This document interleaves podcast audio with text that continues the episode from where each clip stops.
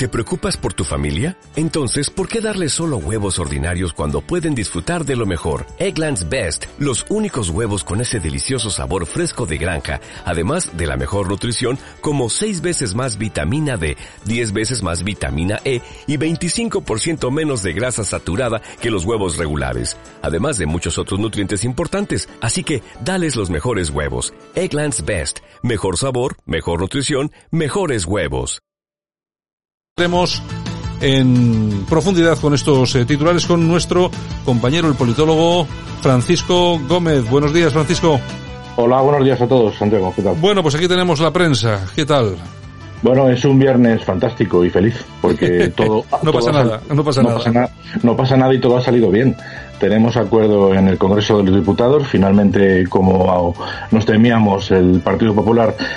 pues ha tenido que ceder. Mm, es cierto que ha cedido porque desde la Unión Europea es lo que se les ha ordenado. Al final, tanto PSOE como PP saben que para poder acceder a las ayudas que van a ser tan necesarias, que en definitiva van a suponer un, rescate encubierto, pues eh, hay que entenderse y eso ha supuesto primero el acercamiento con ciudadanos, que ya lo veníamos adelantando, y finalmente, pues pese a todo el teatro que los políticos montan descalificándose los unos con los otros, pues finalmente se tiene que llegar a un acuerdo, pese a que a algunos no les guste, ¿no? Yo,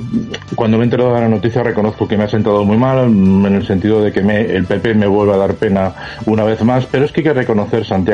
que la soberanía popular ya no reside ni tan siquiera en los parlamentos de cada país, la soberanía de cada país reside en el Parlamento Europeo y por lo tanto absolutamente todo lo que nos acontece, todo lo que nos pasa, todo lo que sobre lo que tenemos capacidad de decisión está regulado desde Bruselas. Por lo tanto, esto es normal. Yo no sé hasta qué punto eh, se va a conseguir el objetivo final, que es que eh, se convoquen unas elecciones una vez que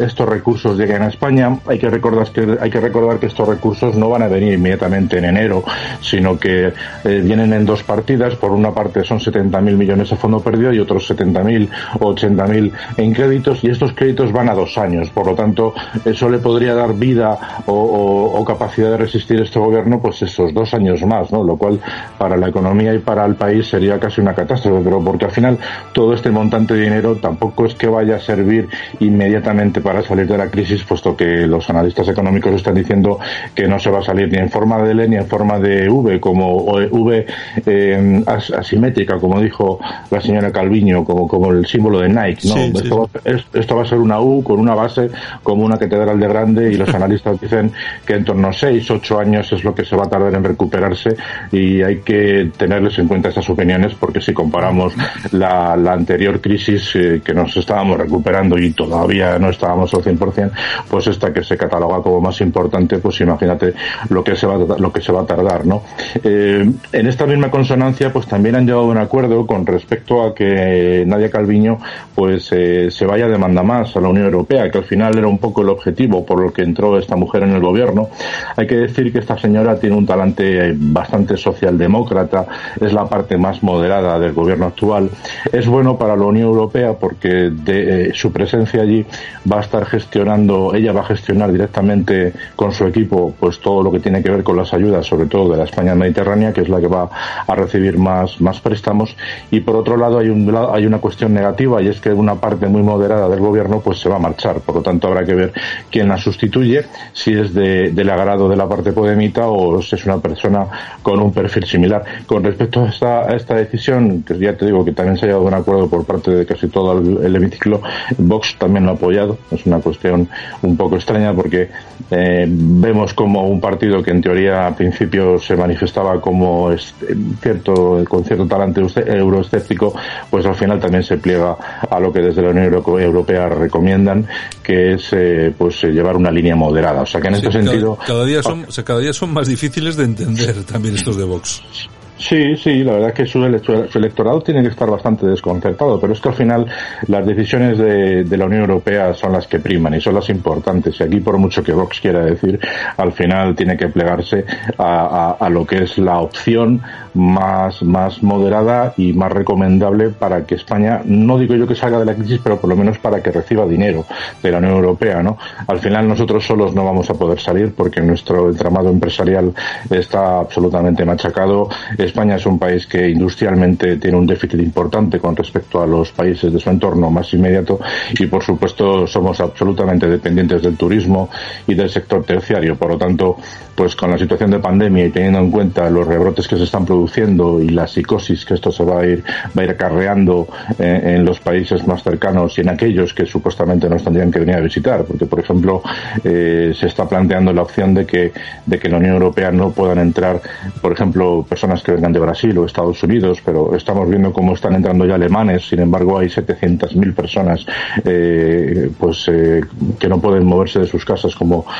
confinadas en sus casas por rebrotes. Hemos conocido el caso de Lisboa, pues que de 20 o 21 distritos que está dividida la capital eh, portuguesa, 17 ya están confinados. Bueno, pues evidentemente el tema del rebrote es preocupante, sobre todo porque a mí la sensación que me da es que todos estos eh, epidemiólogos que decían que los rayos del sol iban a debilitar el tema, pues no sé yo hasta qué punto esto es cierto. Es verdad que hay menos casos, hay menos enfermos y los que no se nos curan por los aeropuertos puertos se nos cuelan porque vienen en patera, aunque luego los trasladen desde Almería hasta Cáceres, a Navalmoral de la Mata, y luego el fulano cuando tiene que ir a trabajar ve el percal y se fuga, y todavía le están buscando con todos los que, contagios que ha provocado, que eso es un tema también que sería interesante cuando, cuando se esclarezca, pues eh, por unas cosas o por otras lo que estamos viendo es que tenemos un número de fallecidos aproximadamente muy similar al que teníamos 15 o 20 días antes del final del estado de alarma, por lo tanto, pues esto nos hace pensar para qué tuvimos el último mes del estado de alarma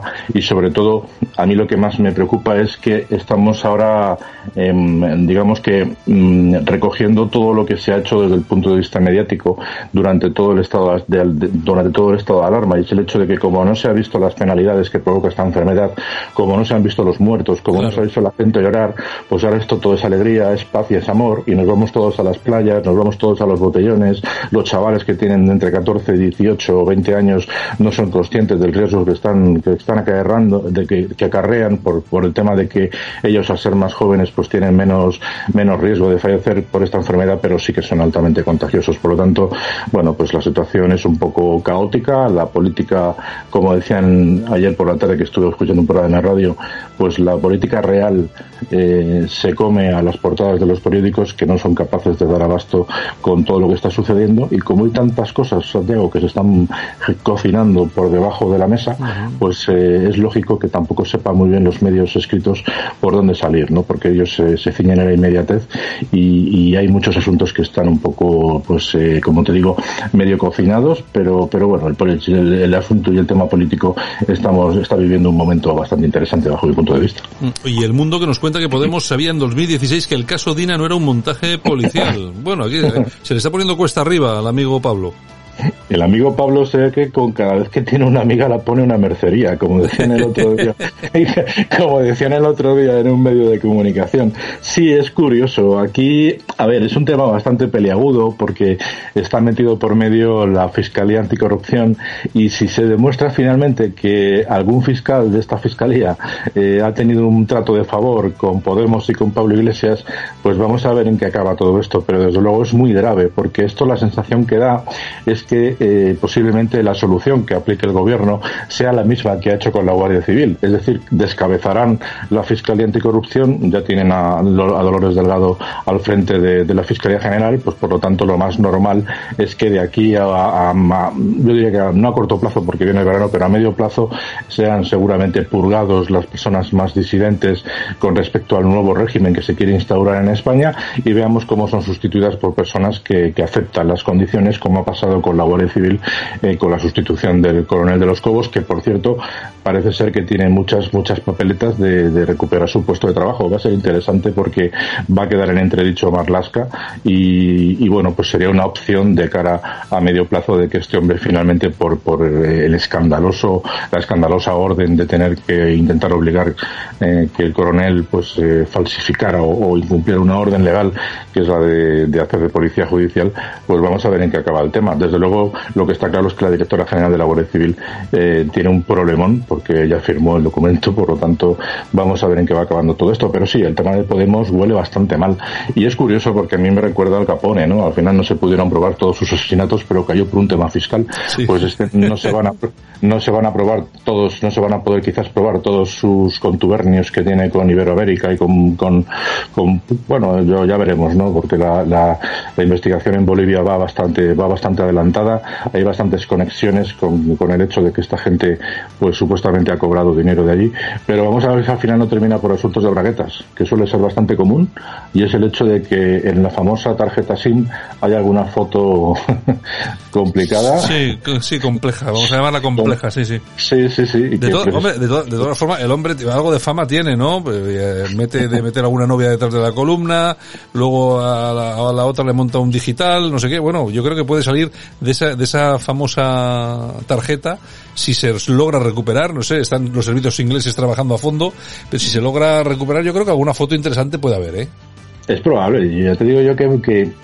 quizás la información que puedo que pudiera tener esta, esta mujer, que vamos a ver, era una asesora de la Unión Europea, pues sí, efectivamente tendría información comprometida, pero Podemos a nivel europeo eh, participa muy poco en lo que son las decisiones, la toma de decisiones, porque al final está englobado en, en una parte, en un grupo muy radical, que generalmente lo único que hace ruido, pero no aporta francamente nada en cuanto a todo lo que se cuece allí en la Unión Europea. Por lo tanto, si al final tanto interés tuvo este hombre en retener esa tarjeta durante tres, cuatro meses, que es lo que se estima que ha tardado en, en, devolvérsela, y si es verdad que, como dice Villarejo, pues eh, la información ya le llegó correctamente, pues habrá que comparar unas informaciones con otras. Es curioso que Villarejo últimamente aparece en, todas, en todos los temas, ¿no? Sí, que si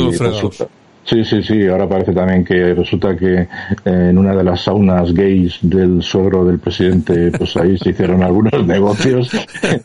También el amigo Villarejo tiene una copia de la tarjeta famosa porque se ve que se la, la debió compartir tengo entendido que interview con él. En fin, este hombre es impresionante y desde luego que yo creo que por ahí van, por ahí va, por ahí va a ir el asunto. Yo creo que hay un tema turbio, eh, un tema delicado para la imagen del presidente, que aunque tiene una imagen que está por los suelos, pero bueno, quizás el hecho de que se haya enriquecido eso a sus votantes no les importa, pero el hecho de que ya vaya maltratando y que ya vaya por la cuarta y además esta, esta era una estudiante aventajada suya, pues, eh, pues quizás por ahí tiene mucho que ver para que el asunto esté este cómo está, ¿eh, Santiago? Bueno, bueno, pues nada, eh, Francisco Gómez, el lunes regresamos, feliz fin de semana.